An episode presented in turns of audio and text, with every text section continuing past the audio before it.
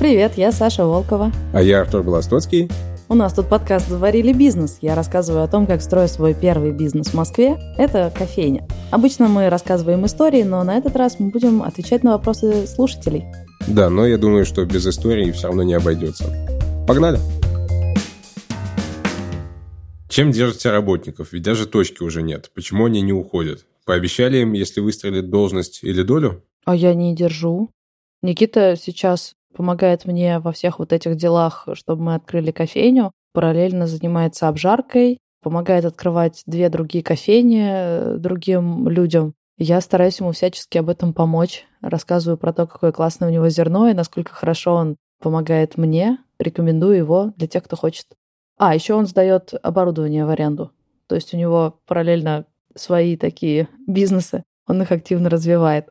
Ника сейчас вернулась из отпуска, и тут два варианта. Или я довольно быстро открою свою кофейню, она сможет вернуться на работу, или я помогу ей найти другое место, а еще я рекомендую ее как человека, который классно ведет первичку, занимается вот всей вот этой э, административной деятельностью в кофейне. Возможно, она найдет заказы и так еще подзаработает. Я очень ценю предприимчивых людей и стараюсь помочь им предпринимать. Я понимаю так. Моя задача помочь человеку заработать, неважно, найти другое место работы или, как у Никиты, заработать на своем маленьком бизнесе, а дальше как будут э, обстоятельства. Я предлагаю, ребята, у меня открылась кофейня, возвращайтесь, работайте у меня, а они мне что-то отвечают. Я не знаю, как сложится у них, как у меня. С Никитой мы прямо сейчас плотно работаем вместе, помогает делать вот эту рутинную работу, про которую я тебе рассказывала, искать точки и все такое, рисовать планировки. А Ника вот только вернулась, сейчас будем определяться. Спрашивает Павел Киреев, какой у тебя был самый первый крупный заработок в кофейном бизнесе?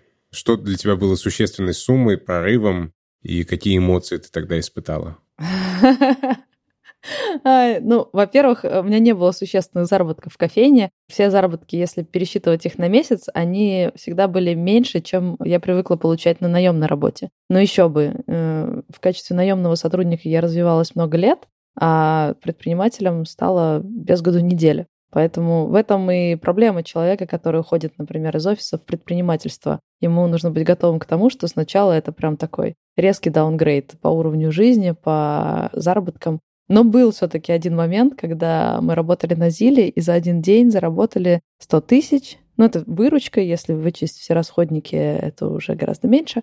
Ну и сумма тоже не огромная, это же не миллионы. Но это было прикольно, когда я сижу, вынимаю эти мелкие купюры из всех карманов. Бариста тоже вынимают из своих карманов, потому что мы не успевали их складывать в кассу. Везде эти купюры, мы их пересчитываем, толстая пачка. Это было забавно. Такое ощущение было, как будто мы играем в наркобаронов таких, знаешь, как в Breaking Bad, когда этот парень ложится на стопку денег, мы то же самое, только в миниатюре и с мелкими рублевыми купюрами. И забавно, и прикольно. Вообще я не очень умею кайфовать от денег. Я вот как-то помню Сережа Эбич, он э, был финансовым директором у нас в кофейне, когда мы еще со свалкой коллабились.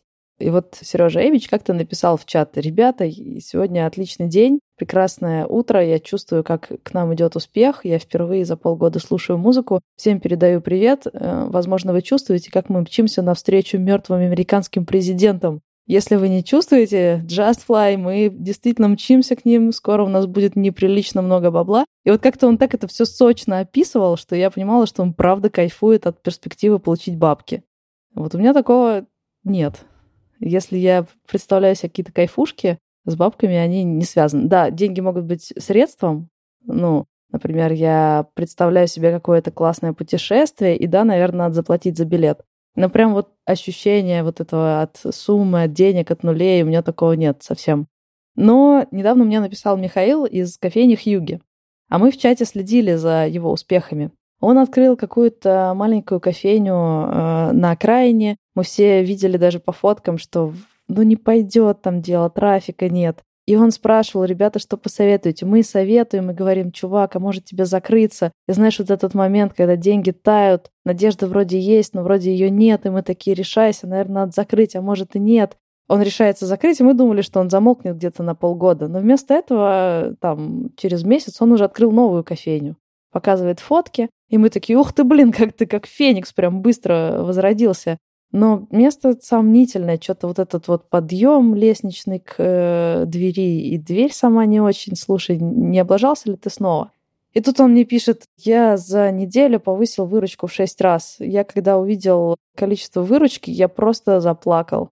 Понимаешь, то есть он же увидел деньги, и это вызвало такие эмоции. Но дело было не в деньгах, а в том, что человек попытался один раз, его пришибло, он поднялся, снова сделал, ему говорили, нет, ты опять делаешь фигню, а она, кажется, начинает лететь. И это выражается в деньгах. И вот из-за этого такая эмоция. Тут Антон Муров или Муров, я прошу прощения, если неправильно прочитал фамилию, прислал очень длинный вопрос, я попробую его суммировать. Антон описывает вообще сложности кофейного бизнеса, что, на его взгляд, довольно-таки сложно сделать из кофеин какой-то стабильный бизнес. Он спрашивает, не кажется ли тебе, что чисто с прагматической точки зрения разумнее инвестировать свои время и силы в ту сферу, в которой меньше опасных и пораженных морских волков, в котором может быть даже больше масштаб и потенциал, чем толпиться с ограниченным бюджетом и возможностями в рынке кофеин? Здраво. Я понимаю, о чем он говорит. Да, мне кажется, кофейный бизнес — это не самое лучшее место для людей, которые хотят научиться именно делать бизнес. Потому что, да, он очень перегружен, высокая конкуренция. Все то, что он говорит, да, да, да, это все так. Наверное, если бы я сейчас принимала решение, в какую сферу идти, я бы, может быть, выбрала другую сферу. Но это не точно. Но сейчас я накопила очень много опыта и понимания именно в этой сфере, я хочу довести дело до конца. Я не могу не довести дело до конца. Открыть прибыльную кофейню в Москве — это реально, come on. Я точно могу это сделать. Надо просто это сделать. Я долго делала это, пора сделать это. Вот такой у меня план.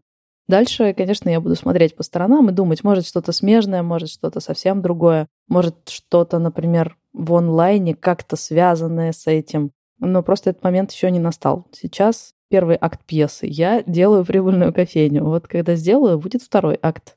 Посмотрим, что я придумаю. Следующий вопрос от Ярослава Казакова.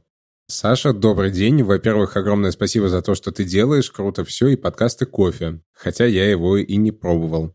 Но уверен, что он не может быть невкусным с таким количеством работы над ним. Твоя история очень воодушевляет. Расскажи, пожалуйста, в подкасте о закупках самого кофе. Где, что, почем, какие сорта, обжарка и тому подобное, что выгоднее и качественнее. Ну, ничего себе. А можно я вот вопросы про кофе, кофемолки и вот это все, я их отправлю Никите. Давай Никита об этом поговорит. Кофе мы закупаем у разных поставщиков, непосредственно зеленого зерна. Далее я его просто обжариваю. Что выгоднее? Ну, тут спорно. Есть разные потребности у разной целевой аудитории. То есть, если ты заходишь на какую-нибудь хайповую площадку с кофейней, там можно, конечно, поставить туда дешевую Бразилию. Она стоит там, порядка 4-5 баксов за килограмм зеленого зерна. Но вряд ли это будет выгодно, потому что очень многим людям, которые пьют кофе часто, посещают какие-нибудь крутые кофейни, им Бразилия уже давно приелась. Она, как правило, очень равнотипная, ну, как следствие, скучная. У нее небольшой спектр вкусовых дескрипторов. Поэтому там скорее будет выгоднее что-то более дорогое, как бы странно это ни звучало. То есть Африка, Южная и Северная Америки, такие как Коста-Рика, они, безусловно, будут дороже, но и пользоваться они будут, скорее всего, гораздо большим спросом. Обычно предприниматель ищет баланс между ценой и качеством, и есть разные сегменты. Есть э, вот этот самый суровый стрит-ритейл, где нужно не очень важно качество, люди не ждут очень хороших напитков от э, палатки рядом с метро, но очень важна цена, и тогда ты покупаешь как можно дешевле.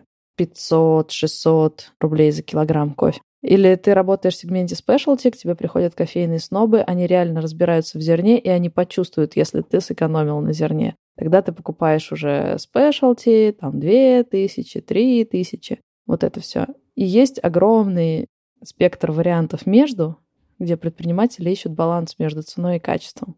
И тут, я не знаю, это очень сложно говорить словами, потому что человек говорит, я стараюсь только качественный кофе, приходишь, а у него ловаться какая-нибудь дешевенькая. а говорит все теми же словами. Он говорит, мне очень важно качество. Так что об этом словами разговаривать неинтересно. Конечно, сильно выигрывают крупные игроки, у которых своя обжарка, потому что в цену зерна не включена наценка на зерно. У меня тоже часто бывает такое преимущество. Никита не делает для меня большую наценку, когда жарит зерно, а он хороший обжарщик. И так я получаю очень хорошее зерно по достаточно низкой цене. Вопрос от Полины Кривошеиной. Как подружиться с кофемолкой, как часто вы ее настраиваете, и, может быть, есть какие-нибудь лайфхаки? Вот это мы тоже отправим Никите. Самый основной лайфхак кофемолки, как с ней подружиться, это просто начать крутить ее в разные стороны и пробовать на этом сварить кофе.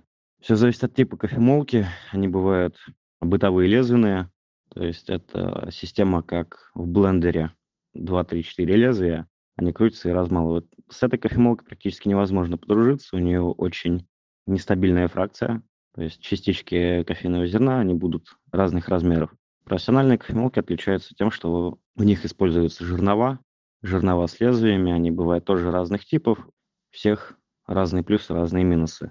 Самый простой способ с ней подружиться – это вот просто начать ее крутить в разные стороны, подбирать помол, варить и искать то, что тебе нравится больше всего.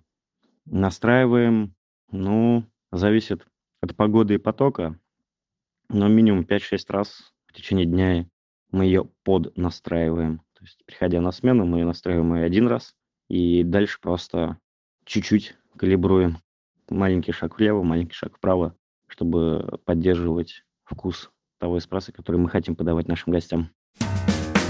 Вопрос от Константина Никитина. Константин признается, что он фанат подкаста, и он помнит, что ты говорила где-то, что предпринимательство радикально изменило твою жизнь. И у него есть вопрос. Если бы ты могла вернуться к себе в любой период твоей жизни и дать совет, какое было бы это время и какой бы был совет? Я бы не стала давать советов, потому что советы всегда звучат бесполезными. Ты, наверное, замечал, что когда ты был подростком, взрослые люди все время говорили тебе какие-то мудрости. И это бесило. Но больше всего бесило, что они говорили противоположные мудрости. Они могли сказать «главное – результат», а потом сказать «главное – процесс». Это советы, это мудрости. Они бесполезны, потому что если у тебя есть жизненный опыт, ты понимаешь, почему главный результат и почему при этом главный процесс. Это, ну, все увязано у тебя в голове. Потому что у тебя есть опыт. И жизненный опыт можно или только получить с жизнью, или, может быть, впитать его из художественной литературы, но если я такая появлюсь напротив себя 13-летней и дам какой-то совет, это будет просто в мусорку. Я бы не стала давать советы, но я бы хотела как-то показать больше возможностей, показать мир. Я не знаю, как это сделать, но недавно мне сестра рассказала о том, о чем мы мечтали, когда были маленькими. У нас была такая штука. Мы с сестрой жили в одной комнате, и перед сном, когда мама уже выключала свет, мы подползали друг к другу и начинали мечтать. Мы это так называли. Давай помечтаем. И мы э, лежали и рассказывали друг другу истории, что мы вот куда-то идем, там что-то происходит, мы что-то делаем, каждый в этот рассказ что-то добавлял, и так развивался сюжет. Мы мечтали о том, что могло бы с нами случиться. И вот одна из э, наших мечт, я сама не помню, но сестра рассказала, была такая. Мы идем по лесу, вокруг чаще все сгущается, мы идем дальше, дальше, и тут мы видим огромную гору пивных бутылок. Понимаешь, почему? Потому что их создавали? Да, Пивная бутылка — это деньги. Деньги нужны на все. На еду, на, на какие-то ништяки. Много денег — это много пивных бутылок. У нас был настолько ограниченный жизненный опыт, что мы думали, что много ништяков — это большая гора пивных бутылок посреди леса. Ты понимаешь? Когда мне рассказывают о том, что у ребенка такие невероятные мечты, а потом он вырастает, и мир становится тусклым. Ребят, я не понимаю, о чем вы, потому что у меня идет прямо противоположный процесс. В детстве я видела свой маленький городок и могла только представить, что можно получить вот то хорошее, что я получаю сейчас, но больше. Люблю конфеты, много конфет. Пивные бутылки, много пивных бутылок. Я не знала, что правда существуют другие страны. Эти уроки географии — это такое уныние. Нам рассказывали, что якобы где-то есть другие страны, где как бы добывают угля больше, чем в России. Come on, это вообще не о том. Надо было показать, что правда существует совершенно другой опыт, приключения, страны, не знаю, что угодно. Способы жизни. Я бы сказала профессии, но дело не в профессиях, в способах жизни. как ты можешь проводить свой день? Я спрашивала, мам, а вот ты утром уходишь на работу, вечером возвращаешься с работы уставшая, ешь, ложишься спать, а утром на работу. Я буду так же? Она говорит, да, есть разные способы жить. Это можно показать. Вот это бы я хотела себе такой подарок сделать. Причем, ты знаешь, когда лет пять назад среди моих сверстников была модная статья «В чем проблема поколения Y?» Мы же вроде как поколение Y. И там какая-то Сьюзи, которой родители объяснили, что она может стать кем хочет, даже президентом. И вот она вышла на рынок труда и поняла, что все-таки президентом ей не стать, а только топом в корпорации. Я такая, серьезно? У моего поколения такие проблемы, потому что я-то мечтала о горе пивных бутылок. ну, то есть, come on, ребят, наоборот, это же очень круто, если у человека есть какое-то довольно широкое представление о возможных границах. Дело же не в том, что тебе сказали, что нельзя. Вот я, короче, была на сольнике Дениса Чужого, стендапера, и у него там шутка про... Мама говорит ему, сынок, когда ты вырастешь, ты можешь стать кем угодно в городском масштабе. Я смеялась до слез. мне никто такого не говорил. Ну, мне мама не говорила, что я могу стать кем угодно, только в городском масштабе. Но я это сама поняла. Ну, я сама себе построила эти границы, потому что ты не можешь представить то, чего не видел. Вот что я видела, то вот такое я представляла себе дальнейшую жизнь. Типа, я буду такой же, но буду жить отдельно. В такой же квартире, просто отдельно. Вот. Так что, если бы я себе давала какой-то совет, я бы не совет давала. Я бы картинки какие-то показала, рассказала какие-то истории, показала бы людей, которые живут по-разному, по-разному. Причем по-разному я имею в виду не топ-корпорации и супер-топ-корпорации, а я бы показала людей, которые без работы ходят э, босиком и кайфуют где-нибудь на пляже. Потом другого человека, который в фрилансерах сидит с ноутбуком в парке. Какие такие картинки? Выбирай, что хочешь. Хочешь с табором сбеги и, и, и танцуй на публику. Много вариантов. Они реальные. Это не истории, это правда. Вот я бы такое показывала. Давай вопрос от Вадима. Саша, привет. Меня зовут Вадим. В одной книге я прочитал о термине «капитал идентичности». Это совокупность знаний и навыков, накапливаемых человеком в течение жизни. Иными словами, это инвестиции в самого себя, как личности и профессионала. Мне кажется, что работа предпринимателя за короткое время делает большой вклад в такой капитал идентичности. Так ли это? Чему новому ты научилась? Что было самым неожиданным и интересным в новом деле? Какие скиллы ты прокачала больше всего? Спасибо. Ну смотри, я много чему научилась. Например, для последней кофейни я сама делала спецификацию на оборудование. И это круто. Но самое интересное то, что теперь я знаю, что в принципе я могу много чего еще научиться делать. Дело не в том, что я вот научилась делать спецификацию, а что если мне прилетит задачка, а сделай-ка нам, не знаю, эскизы, ну, наверное, я справлюсь появился такой навык понимать, что ты совсем справишься. Может быть, не одна, может, ты найдешь какую-то помощь, но в итоге, какие бы задачи разноплановые, из разных сфер, профессий, что бы на тебя ни навалилось, ты все это сможешь сделать. Да, есть такое ощущение постоянного профессионального левелапа. Но, наверное, главное все-таки не это, не сами навыки и умения, а какое-то мироощущение. Вот здесь, мне кажется, самый большой level up. Однажды я брала интервью у Хима, который тогда был руководителем площадки «Вернисаж», и он мне описал, я не смогу, наверное, близко к тексту это передать, но он рассказал мне о таком своем ощущении. Раньше казалось, что я иду по дорожке. Она может подниматься наверх, спускаться вниз, может куда-то петлять, но в целом есть какая-то колея. Теперь я как будто в поле, в чистом поле. Я могу идти в любую сторону. Передо мной нет тропинки, это я ее прокладываю своими ногами. Я могу повернуть куда хочу, я могу попрыгать на месте, могу покататься, могу сделать сальтуху, что угодно, могу вообще ничего не делать. И я вот когда услышала его такую формулировку, я подумала, точно, точно.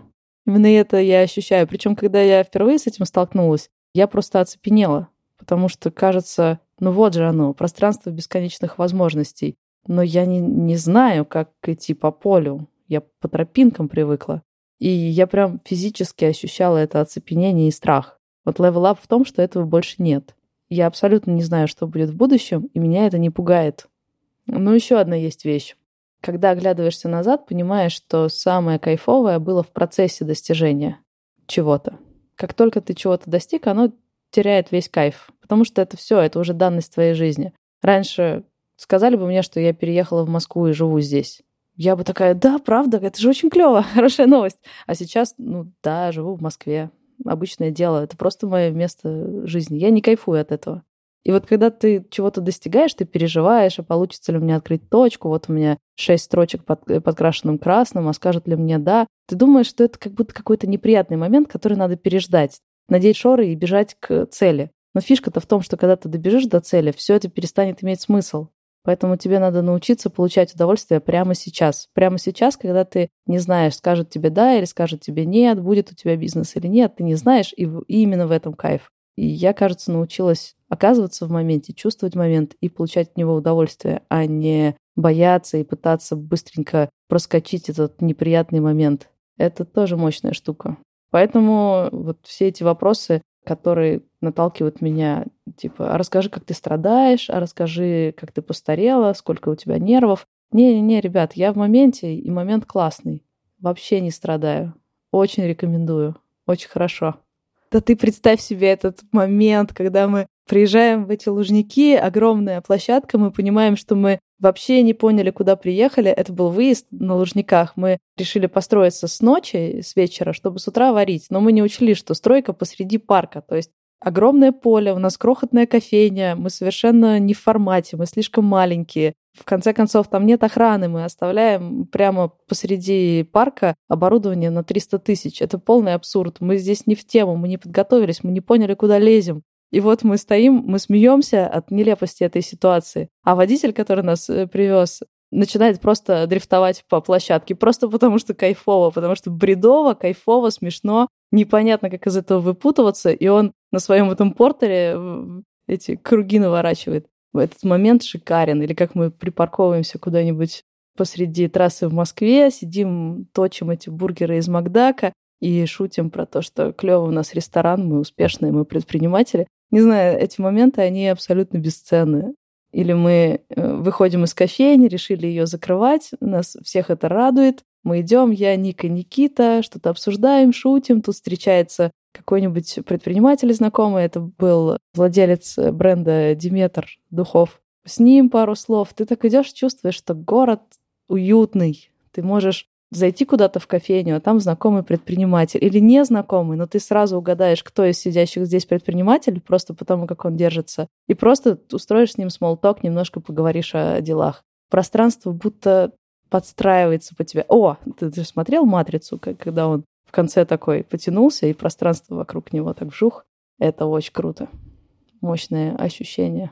Ну да. А потом ты такой, я построил кофейню, она работает в плюс. А все моменты с Макдаком на обочине взял и пропустил. Не был в моменте. Думал только, как добраться до этой точки. Ну, чувак, ты все пропустил. Заново давай. Рушь кофейню, начинай сначала. Вот, так. Спасибо вам, ребят, за ваши вопросы. Это очень прикольно. И передавайте почаще нам привет. И очень классно слушать ваши голоса. И присылайте новые вопросы Саше в личку в Телеграме. Ссылка будет в описании подкаста. Ставьте нам оценки и оставляйте отзывы в Apple подкастах и в Кастбоксе. Чтобы не пропустить следующий эпизод, подписывайтесь на нас в Apple подкастах, Кастбоксе, Google подкастах, Яндекс Музыке, ВКонтакте, Spotify и везде, где вы найдете наш подкаст. И, ребята, читайте истории других предпринимателей в нашем онлайн-издании «Жиза». Мы его делаем вместе с редакцией «Ватора». И я вам обещаю, там только жизовые истории. Мы за этим следим. Мы стараемся, чтобы туда не проникал булшит, потому что, потому что очень важно рассказывать правду про малое предпринимательство в России. Там много классных историй и просто всякого полезного. Да. А еще потому, что булшит нам самим неинтересно читать. Да. А ссылка на Жизу будет тоже в описании подкаста на сайт и на соцсети. Спасибо вам и пока. Пока-пока.